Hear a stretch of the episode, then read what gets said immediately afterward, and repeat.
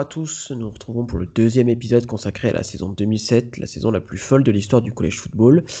Toujours à mes côtés, Gus de Notre-Dame. Salut Gus. Salut Baptiste. Donc très rapidement, on va faire un petit point sur ce que, dont on avait parlé lors de la première, euh, leur première émission. On s'est retrouvé, on a coupé l'émission en deux, donc là on se retrouve après la week 7 qui marque la mi-saison. Pour faire simple, le BCS Standings prend le relais de la People, un peu comme nous on connaît maintenant avec le comité qui décide du classement des équipes. Là, à l'époque, c'était à peu près pareil, sauf que c'était ce qu'on appelle le BCS Standings. Donc, à mi-chemin, Ohio State mène la danse avec un bilan de 7-0, devant South Florida avec un bilan de 6-0, Boston College avec un bilan de 7-0, LSU à 6-1 et Oklahoma à 6-1. Donc en fait, le BCS Standings est relativement proche euh, de la People, sauf LSU et Oklahoma qui ont changé de place. Alors, déjà, on avait euh, très rapidement, euh, cette saison elle est folle parce qu'il y a des upsets dans tous les sens, et notamment pour les équipes qui sont classées numéro 2. La dernière équipe classée numéro 2 à avoir perdu euh, juste avant la pause, c'était notre ami de, de California, les Bears, euh, qui euh, qui avaient perdu contre Oregon State en week en week 7. donc c'était assez terrible pour eux parce qu'ils étaient, ils étaient lancés pour être premiers, premier de la saison, puisque dans le même dans le même temps, LSU avait aussi avait aussi perdu et donc avait laissé sa place de numéro 1 euh, malheureusement, euh, California n'avait pas réussi à, transformer l'essai, j'ai envie de dire, et à, garder la place de numéro 1. Donc c'est les Buckeyes hein, qui, à mi-parcours, se retrouvent, se retrouvent en tête. Alors on va faire un petit, donc, un petit tour du côté de la, week 8, c'est pas simple à dire, de la semaine 8, ça sera plus simple en français, de la semaine 8, euh, avec ce terrible, ce terrible, terrible fléau qui s'appelle être numéro 2 en college football lors de la saison 2007, qui va encore frapper. Alors, qui va frapper cette année, cette fois-ci, pardon, les Bulls de South Florida. Gus, est-ce que tu peux nous parler un petit peu du match de la Week 8 pour des Bulls?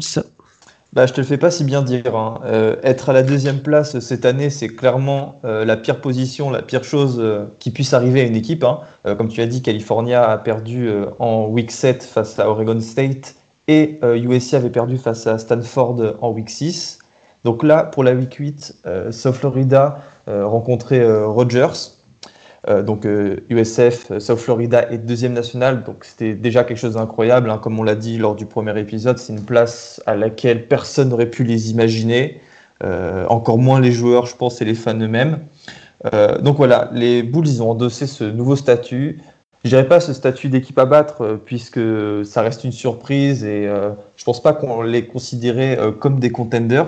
En revanche, en étant deuxième et avec le calendrier qui leur restait, avec les matchs qui leur restaient, bah, c'était clairement des contenders pour le BCS Championship, puisqu'ils avaient déjà remporté les matchs importants euh, contre Auburn et West Virginia. Sauf que ça ne s'est pas passé comme prévu. Euh, Rogers, qui était pourtant une équipe euh, prenable hein, pour South Florida, par exemple, Rogers était sur un bilan de 4 victoires et 2 défaites jusqu'à ce match. C'était 2 défaites face à Maryland et Cincinnati. bien que Cincinnati avait fait une belle saison, c'était pas folichon. Hein. Euh, donc voilà, Rogers bat South Florida 30 à 27 et c'est ce match qui va définitivement mettre fin aux espoirs de BCS pour USF. Euh, non, je m'enflamme un peu en disant définitivement parce que toutes les équipes ont perdu plusieurs matchs. Euh, évidemment, South Florida aurait pu continuer à, y croire et je pense qu'ils ont continué à y croire, mais l'équipe de Floride a perdu les deux matchs en week 9 et en week 10. Donc le premier c'était face à Yukon qui était classé 23e et le deuxième face à Cincinnati en, en week 10 avant de finir sur euh, trois victoires d'affilée face à Louisville, Syracuse et Pittsburgh. Donc euh, trois défaites d'affilée après un début de saison euh, incroyable. Un gros sentiment de frustration puisque sans cette défaite face à Rutgers, South Florida aurait pu être l'une des plus grandes histoires du college football j'ai envie de dire, de ces dernières, euh, de ces dernières années et euh, même de toute l'histoire euh, du college football. On peut dire que cette défaite contre, contre les a quand même, ça leur a bien coupé dans, dans leur élan et que je pense qu'ils ont eu du mal à s'en remettre, hein, c'est ce qui va expliquer les, défaites après contre Yukon et, contre Cincinnati. Je suis d'accord avec toi, je pense que ça aurait pu être quand même une des grandes histoires du college football, parce qu'une petite fac en termes footballistiques et très jeune, on en avait parlé lors du premier épisode, qui arrive à se qualifier pour Créé en 1997 national, tout à fait. Euh, ça aurait été quand même euh, complètement extraordinaire. Euh, en parlant de numéro 2, enfin, ou ex numéro 2, il y a un autre upset assez intéressant, malheureusement pour eux qui ne l'est pas, mais en tout cas pour, pour nous qui, qui faisons cette émission et pour vous qui l'écoutez, c'est la deuxième défaite de suite de Cal, cette fois-ci contre UCLA. Euh, en fait, Cal est passé en l'espace de 7 jours de bah, on, on, est virtuel numéro 1 du pays après la défaite de LSU à on va plus être classé du tout au, fin fond de, la people. Euh, donc voilà, donc c'est assez terrible pour, euh, pour les Bears qui, qui perdent tout en l'espace de 7 jours face à une équipe de UCLA qui avait démarré, vous on se souvient, on en avait discuté, hein, qui avait beaucoup de hype pour cette équipe du UCLA, qui avait un peu déçu mais qui revient bien finalement. Donc voilà, donc c'est un peu le bordel en 10, comme ça l'est en fait maintenant, ça ça n'a pas trop trop changé. Euh, on fait un petit détour par la SEC. Euh, un autre upset, cette fois-ci, c'est la victoire de, Florida contre Kentucky. Oui, la phrase est bien, est, bien bonne. Hein. C'était Kentucky. C'était Kentucky qui était donné favori. Mais euh, Florida amené par un Team Tebow des grands soirs et, de, qui avec 4 TD à son compteur, qui, qui enterre les espoirs de Kentucky, qui était un peu l'équipe à battre en SEC East cette année-là. Euh, et, malheureusement, là encore, espoir déçu. Enfin, de cette façon, je pense que espoir déçu, on peut le sortir à chaque semaine parce que c'est assez terrible les équipes qui passent si près de, réussir la saison euh, bah, d'une vie, j'ai envie de dire, et qui finalement se retrouvent un peu euh, gros gens comme devant. sauf Florida s'en fait partie, Kentucky s'en fait partie. Mais même si la saison est folle et que nous mettre numéro 2, c'est jamais un bon signe, heureusement, de temps en temps, le numéro 2, il l'emporte, comme ça a été le cas en week 9. Donc là, on va aller se diriger vers du côté de Boston. À toi. Alors, euh, Boston College a récupéré euh, la place du coup de numéro 2 euh, qui a été laissée par South Florida. voilà, donc ils ont profité de cette défaite.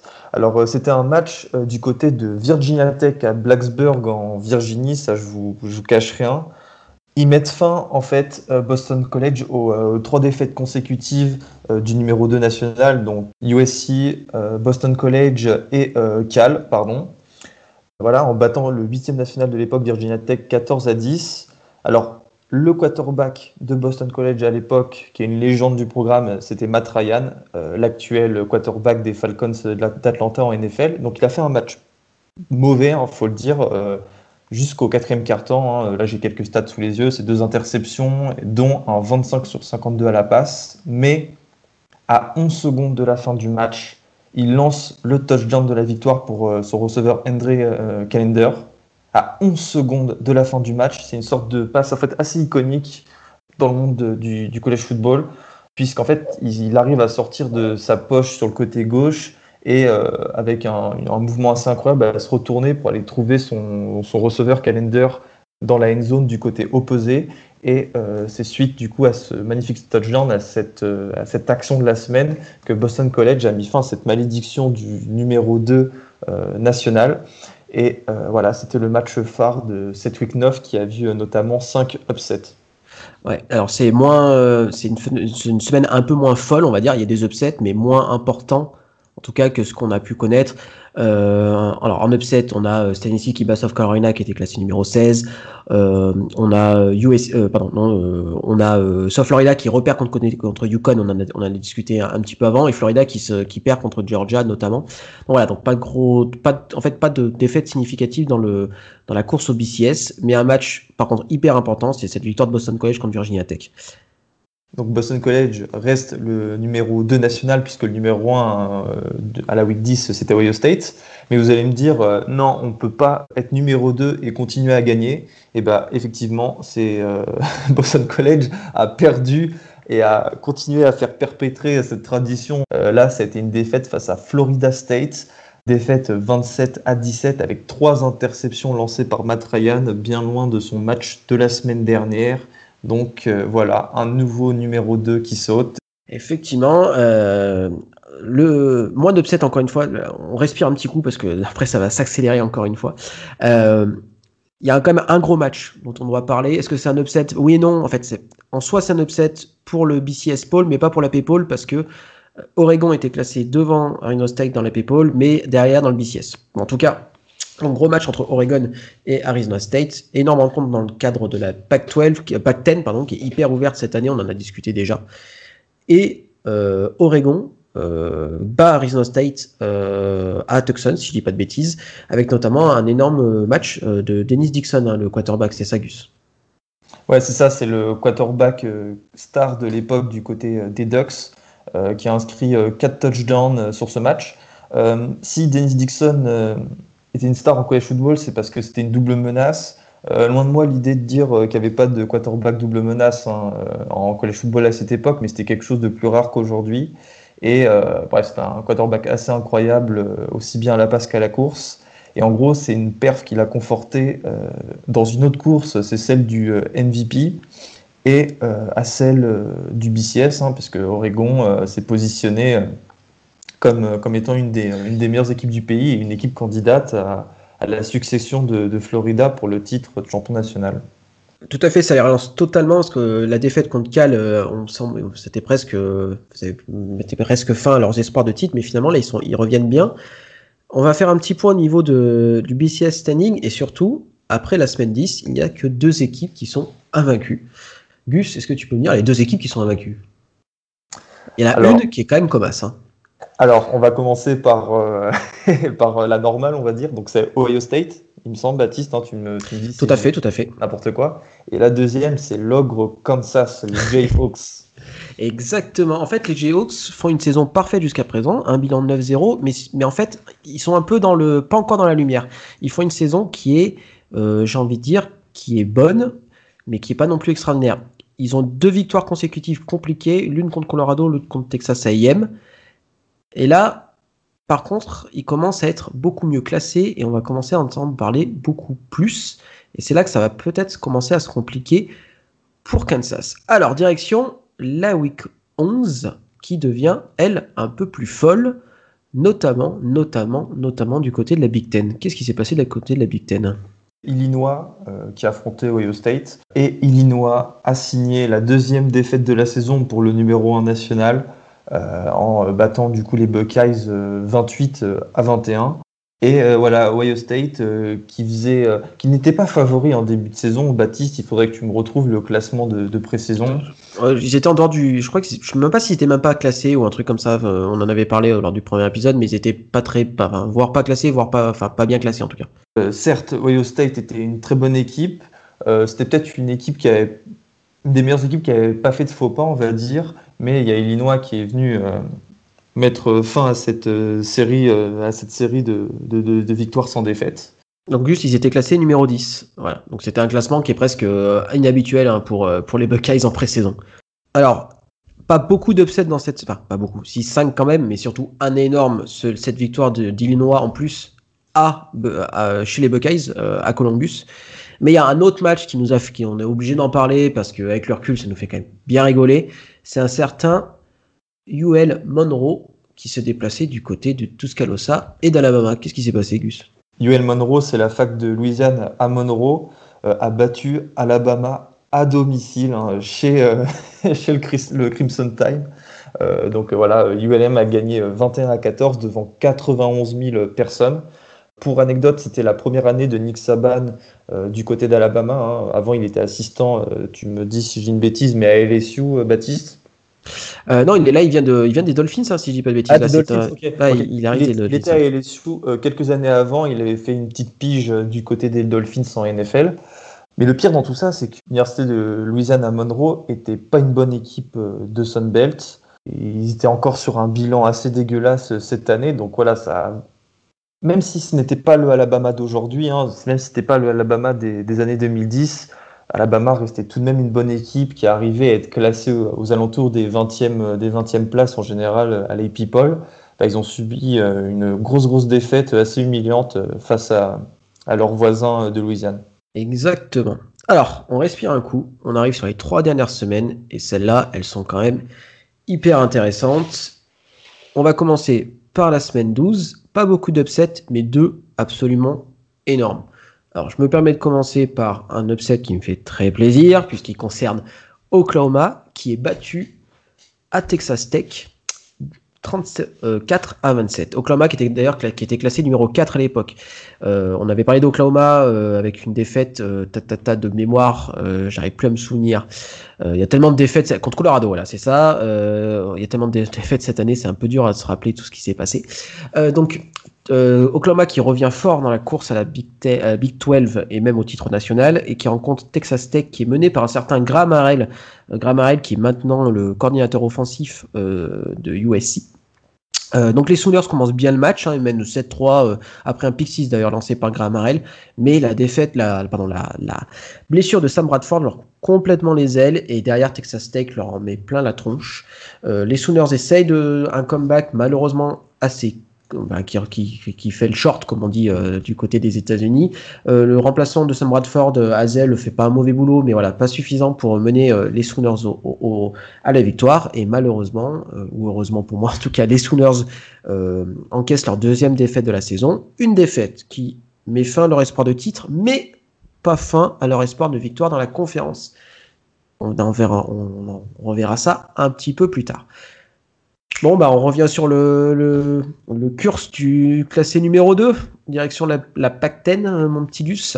Avec euh, Oregon euh, qui, qui, a affronté Arizona. Alors, je vous parlais tout à l'heure des performances MVP, des performances plutôt Aceman de Dennis Dixon. Alors, Oregon est classé numéro 2, Arizona n'est pas classé, et pourtant, ce sont les Wildcats qui vont battre les Ducks 34 à 24 alors que les Ducks venaient de battre successivement Arizona State et USC qui étaient classés respectivement 4e et 12e. La malédiction du deuxième euh, classé à la People continue. Alors là, pour le coup, on va pouvoir excuser euh, Oregon hein, comparé à toutes les autres équipes. Leur quarterback titulaire, Dennis Dixon, euh, s'est fait les ligaments croisés à la fin du premier quart-temps après une course de 39 yards assez incroyable qui l'a amené au touchdown. Et en fait, jusqu'à cette blessure, sur cette saison, il avait inscrit 20 touchdowns et euh, il avait inscrit 9 touchdowns à la course. Et cette blessure a véritablement coupé Oregon euh, dans son élan. Euh, ça a coûté la défaite, hein, puisque son remplaçant Brady Leaf a mis deux cartons, trois cartons avant de s'en remettre et a, commencé à bien jouer. il a notamment lancé deux interceptions. Défaite d'autant plus frustrante que cette blessure vient mettre fin à, une superbe saison en fait des Ducks. Et euh, j'ai presque envie de dire que leur place au BCS était presque promise euh, sans cette blessure. Tout à fait, mais je crois que les Ducks vont de Caribancilla, puisque en week 13, on va passer à la week 13, bah, c'est une nouvelle défaite, non? C'est ça, Gus hein? Ouais, voilà, et Brady Leaf, euh, les Ducks n'ont pas réussi à se remettre de, cette, de cette blessure de Dixon, hein, comme j'ai dit, qui, qui, leur a coûté le BCS. Euh, puisqu'ils sont battus par UCLA 16 à 0. Hein. donc voilà, score euh, sans appel. Quand tu passes d'un super attaquant comme Dixon Brady Leaf, euh, qui n'a pas fait une belle carrière du côté, du côté des Ducks, et bah, ça se remarque. Et pour l'anecdote, c'est le kicker Kai Forbath, qui est un grand kicker en NFL, qui a inscrit 10 des 16 points. Et pour vous faire la fin de la saison d'Oregon, euh, Oregon euh, perdra également la semaine suivante face à son rival Oregon State en, en overtime 38 à 31. Donc voilà, ça a signé euh, la troisième, cette défaite face à Oregon State vient signer leur troisième défaite de suite. Et Oregon est passé en trois semaines de la deuxième place à non classé, comme quoi tout peut aller vite en college football et spécialement dans cette saison. Tout à fait. Alors avant de passer au, deux gros morceaux de, cette semaine 13. Euh, rapidement, Arizona State qui, était classé numéro 9, qui perd contre USC qui était classé numéro 11. Et dans un match de rivalité euh, que malheureusement qui n'a plus lieu euh, depuis que Texas A&M a décidé de quitter la Big 12, Texas A&M bat Texas qui était classé numéro 13 à l'époque. donc dans un match de rivalité qui qualifie Oklahoma pour la finale de la Big 12, dont on parlera un petit peu plus tard. Autre match de rivalité qui n'existe malheureusement plus euh, à cause des réalignements de conférences et aussi parfois entre bah, de choix d'université, c'est la Border War. La Border War 2007, c'est simple, c'est la Border War la plus importante de l'histoire. La Border War, donc, c'est le match de rivalité entre Missouri et Kansas. Pour faire un petit rappel géographique, le Missouri et le Kansas se touchent. Il y a une ville qui sépare les deux États. Il y a une grosse partie qui est dans le Missouri, une plus petite partie qui est dans le Kansas. Cette ville s'appelle Kansas City. Et pour la première fois depuis 1945, cette Border War se jouera à l'Arrowhead Stadium de Kansas City.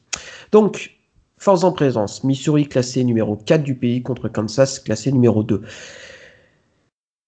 En cas de victoire, Kansas validerait presque, je dirais je dis bien presque, en dehors d'une improbable grosse défaite en finale de la Big 12. Ouais, c'est euh, impossible.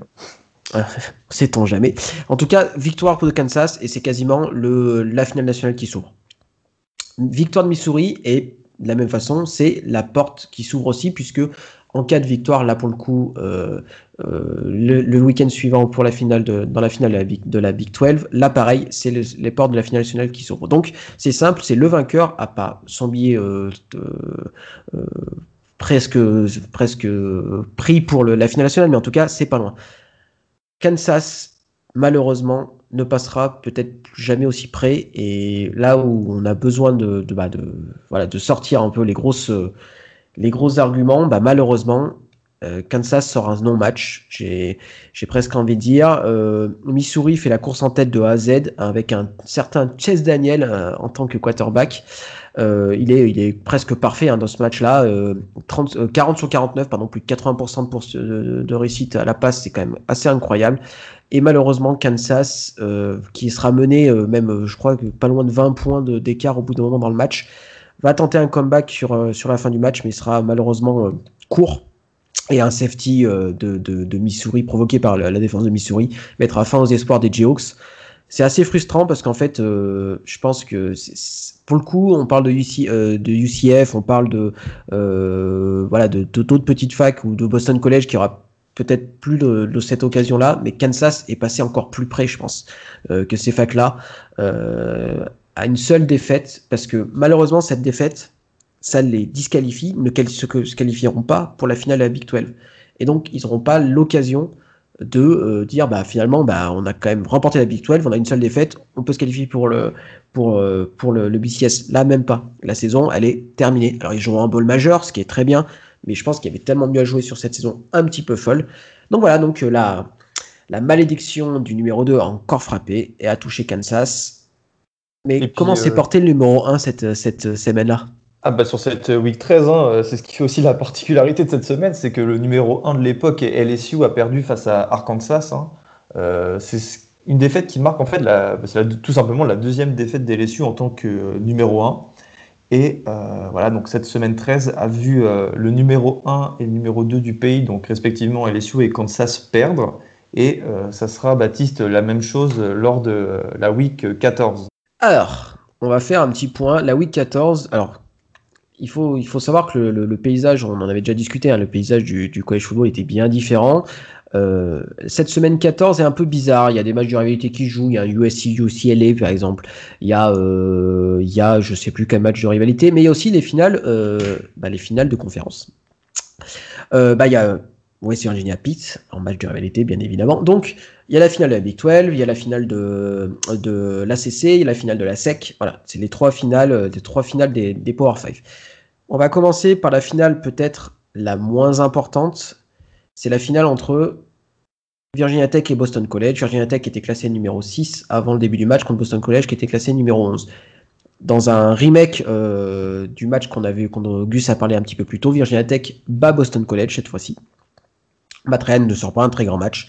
Et donc Virginia Tech finit sa saison classée à 11-2 et 7-1 dans la CC.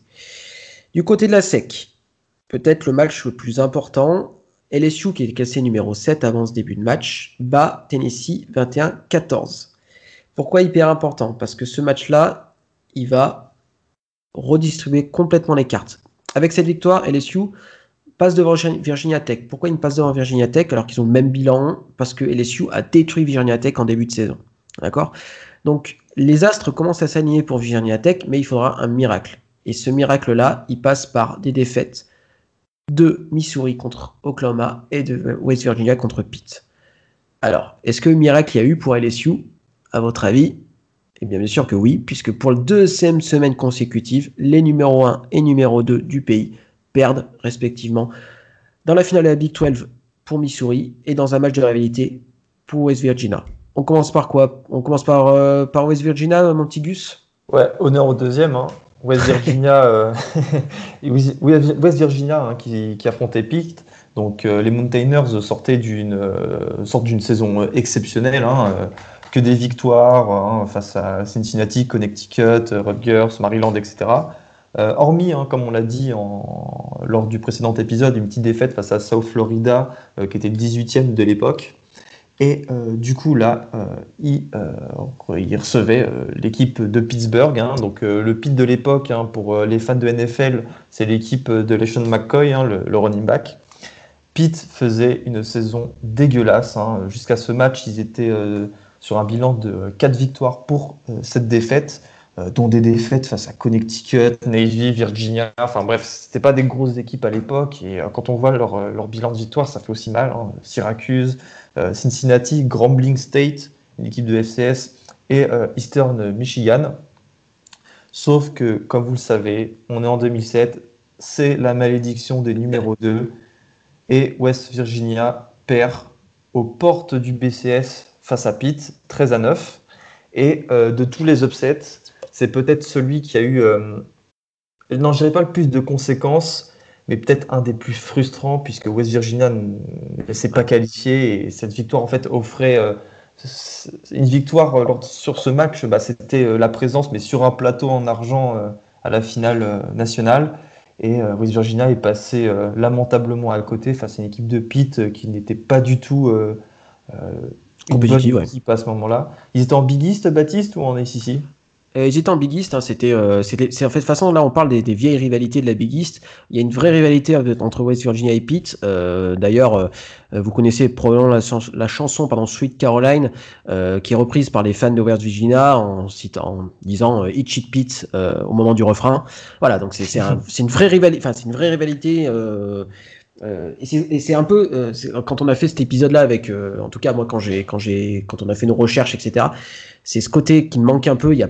Là, on parle de Texas A&M Texas, on parle de Virginia Pitt, on parle de la Border War, enfin plein de matchs que j'ai envie qui, qui, qui ait lieu parce que parce que ça fait un peu l'essence du college football et parfois on, voilà, il nous manque un peu ces matchs-là quoi, c'est un petit peu triste.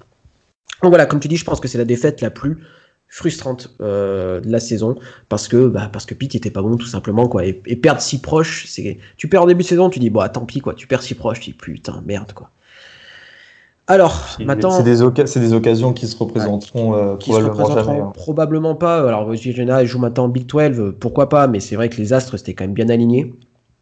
Euh, et quand on parle d'occasions qui, qui, qui, qui, risquent de pas se représenter, on va aller du côté de la Big 12 avec Missouri, qui eux aussi tombent contre Oklahoma. Alors là, c'est un petit peu moins frustrant Oklahoma, même si c'était pas forcément euh, du grand Oklahoma encore à l'époque, ça reste une très bonne équipe. Euh, Missouri passe pas si loin que ça. Il y a le 14-14 à la mi-temps. Euh, mais en deuxième mi-temps, la défense d'Oklahoma, oui, la défense d'Oklahoma limite euh, Missouri à une centaine de, yards et finalement Missouri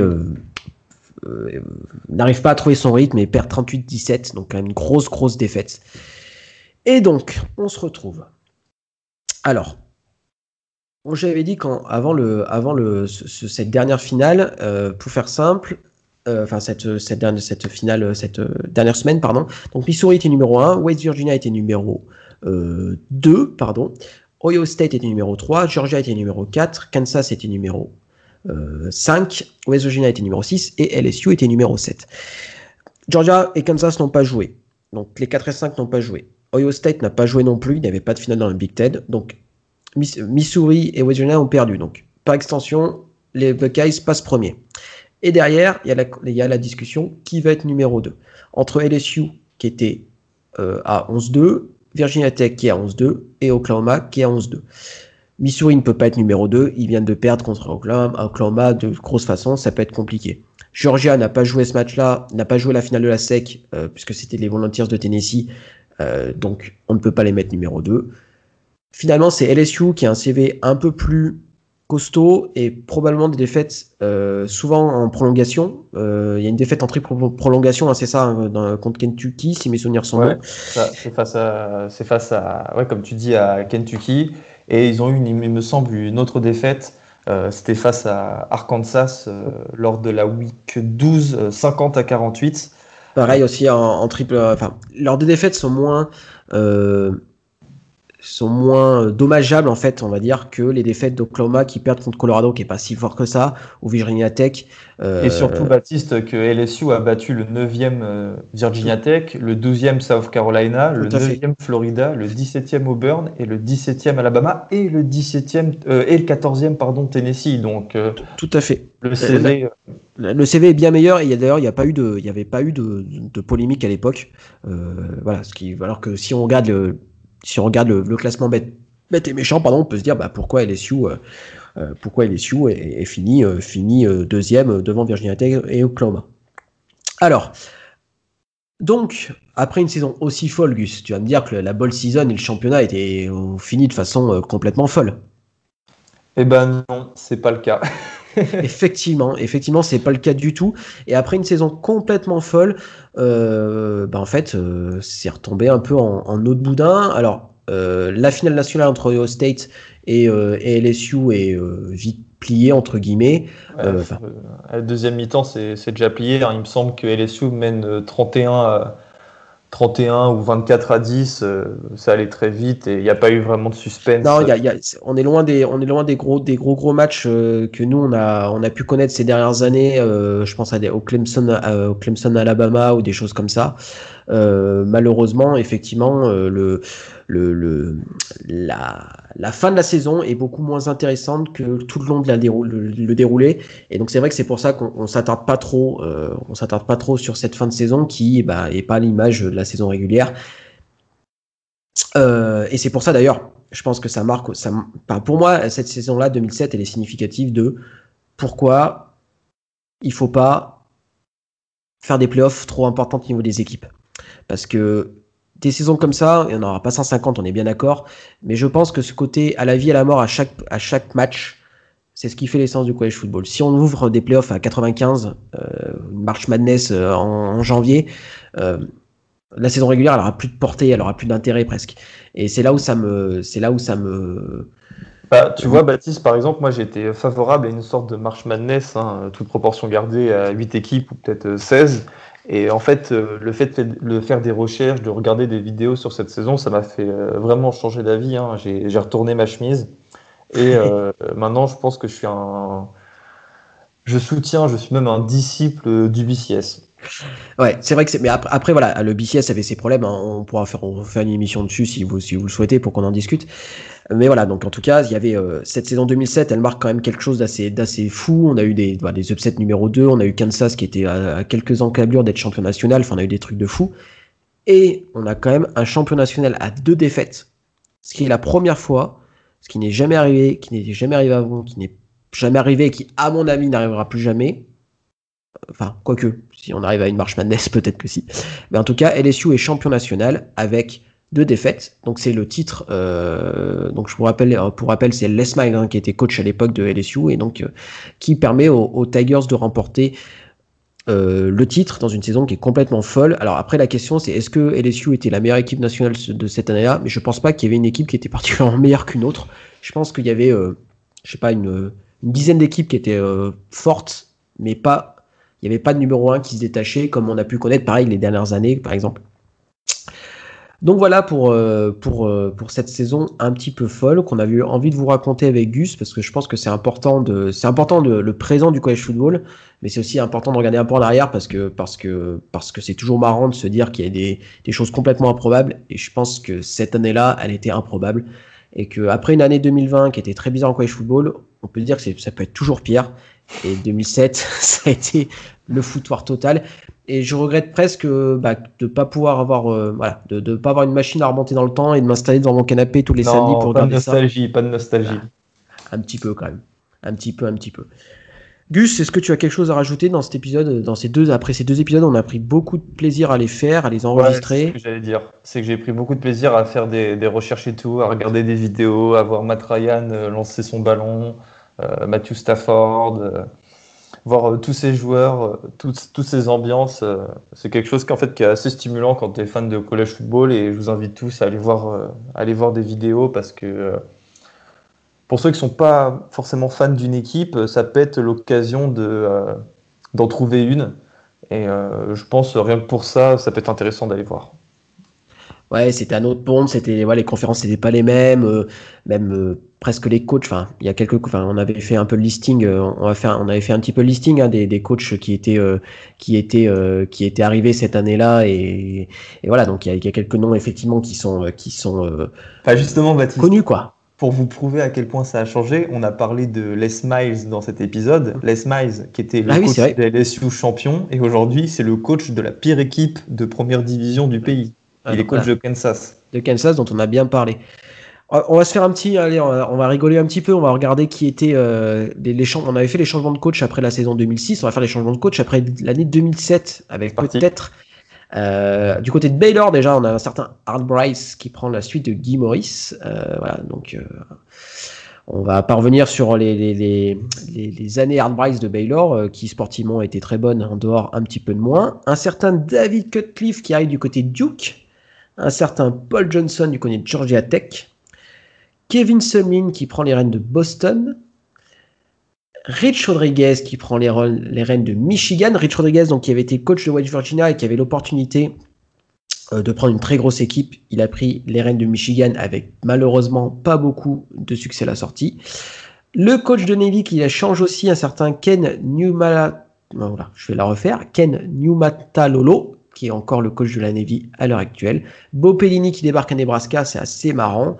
Larry Fedora qui arrive à Southern Miss.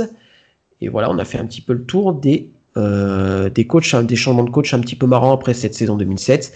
Donc voilà, donc c'était. euh, Et puis t'as le Heisman aussi. Ah oui, le Asman qui a été remporté, remporté par- par.